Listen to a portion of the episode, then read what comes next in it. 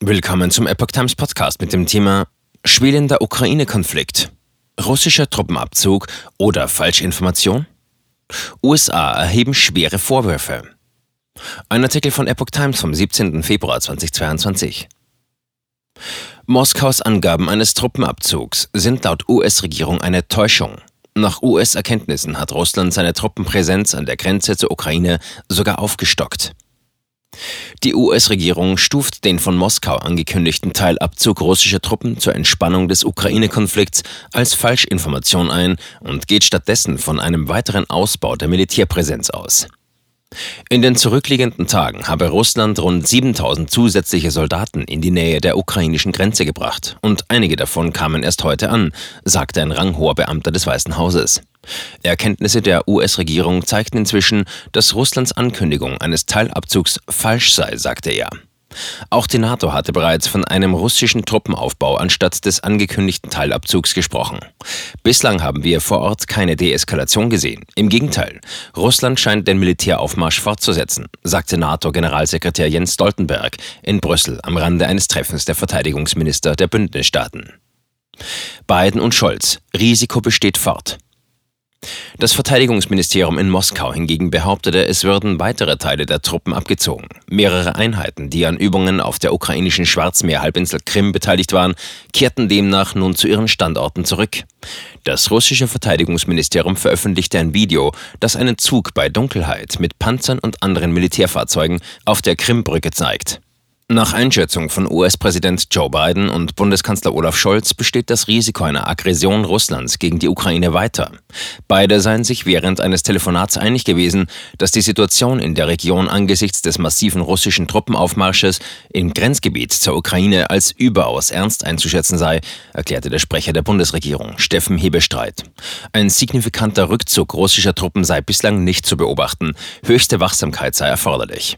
Beide Politiker begrüßten Äußerungen des russischen Präsidenten Wladimir Putin, dass diplomatische Bemühungen fortgesetzt werden sollten. Es gelte, sie nun mit Hochdruck weiter zu verfolgen. Es komme darauf an, in einem konstruktiven Dialog zu Fragen der europäischen Sicherheit einzusteigen, zur Umsetzung der Minsker Abkommen zu gelangen und mit Unterstützung Deutschlands und Frankreichs im Normandie-Format voranzukommen. Der Schlüssel dafür liege in Moskau. US-Beamter. Moskau mobilisiert insgeheim für Krieg. Russland hat am Dienstag überraschend mitgeteilt, nach Manövern sei mit dem Abzug von Truppen begonnen worden. Bei einem Treffen mit Scholz in Moskau erklärte Putin zudem, Russland wolle keinen neuen Krieg in Europa. In Washington sagte der US-Regierungsbeamte in einem Briefing für Journalisten, Russland gebe an, für eine diplomatische Lösung des Konflikts offen zu sein. Aber alle Hinweise, die wir jetzt haben, sind, dass sie Gespräche nur anbieten und Behauptungen zur Deeskalation machen, während sie insgeheim für einen Krieg mobilisieren, sagte der Vertreter. Der Top-Beamte aus Bidens Regierung durfte den Regeln der Unterrichtung zufolge nicht namentlich genannt werden. Zudem gäbe es weitere Informationen, wonach Russland jederzeit Ereignisse inszenieren oder erfinden könnte, um eine Ausrede für einen Angriff auf die Ukraine zu schaffen, sagte der Beamte weiter. Es könne zum Beispiel eine Provokation in der ostukrainischen Region Donbass geben. Es könne auch vermehrt russische Falschinformationen geben, darunter grundlose Behauptungen, dass die USA und die Ukraine biologische oder chemische Waffen einsetzten, sagte der Beamte. Es sei unklar, welchen Grund Russland letztlich vorschieben werde. Wir hoffen, die Welt ist dafür bereit, sagte der Beamte. Niemand sollte diese Behauptungen für bare Münze nehmen, betonte er. Der CDU-Außenpolitiker Norbert Röttgen warnte vor vorzeitigem Optimismus in der Ukraine-Krise. Es ist gut, dass der Besuch des Bundeskanzlers in Moskau stattgefunden hat, sagte Röttgen dem Redaktionsnetzwerk Deutschland. Aber für Optimismus ist es noch zu früh. In der Sache hat sich nichts geändert. Reden und Handeln der russischen Seite fallen hier klar auseinander. Einen russischen Truppenabzug habe es bisher nicht gegeben, so Röttgen. Zudem habe die russische Duma einen Antrag gestellt, die von Kiew abtrünnigen Volksrepubliken Donetsk und Luhansk als unabhängige Staaten anzuerkennen und sie also nicht mehr als Teil der Ukraine zu betrachten. NATO-Staaten bringen neue Bataillone in Osteuropa auf den Weg. Indes hat die NATO inmitten der Spannungen neue Gefechtseinheiten für die Ostflanke des Bündnisses auf den Weg gebracht.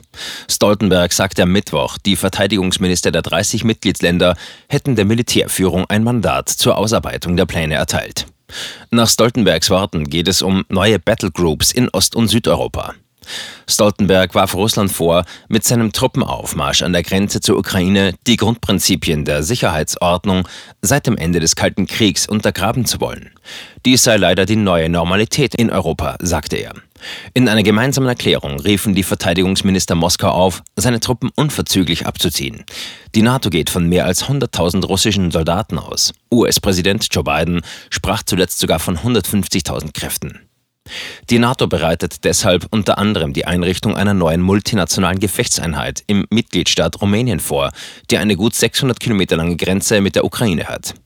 Die neue Einheit könnte die bestehenden vier NATO-Battlegroups in den drei Baltenstaaten und in Polen ergänzen. Moskau hatte das Bündnis vor der Stationierung zusätzlicher Truppen in Osteuropa gewarnt.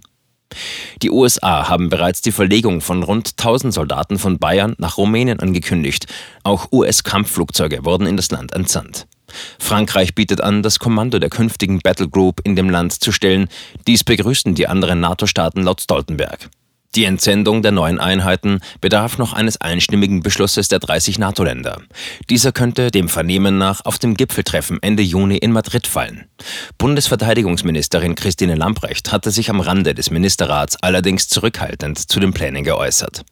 Eine solche Entscheidung solle nicht in der derzeitigen Krisensituation mit Russland fallen, sondern nach einer intensiven Prüfung, riet sie. Die NATO hatte den Aufbau der multinationalen Bataillone in den östlichen Mitgliedstaaten Polen, Litauen, Lettland und Estland 2016 beschlossen, als Reaktion auf die Entgliederung der Krim in die russische Föderation in 2014. Sie sollen Russland von einem Angriff auf die früheren Sowjetstaaten abhalten. Deutschland leitet seit gut fünf Jahren die Battle Group in Litauen. Zuletzt hatte die Bundesregierung dafür weitere 350 Soldaten zugesagt.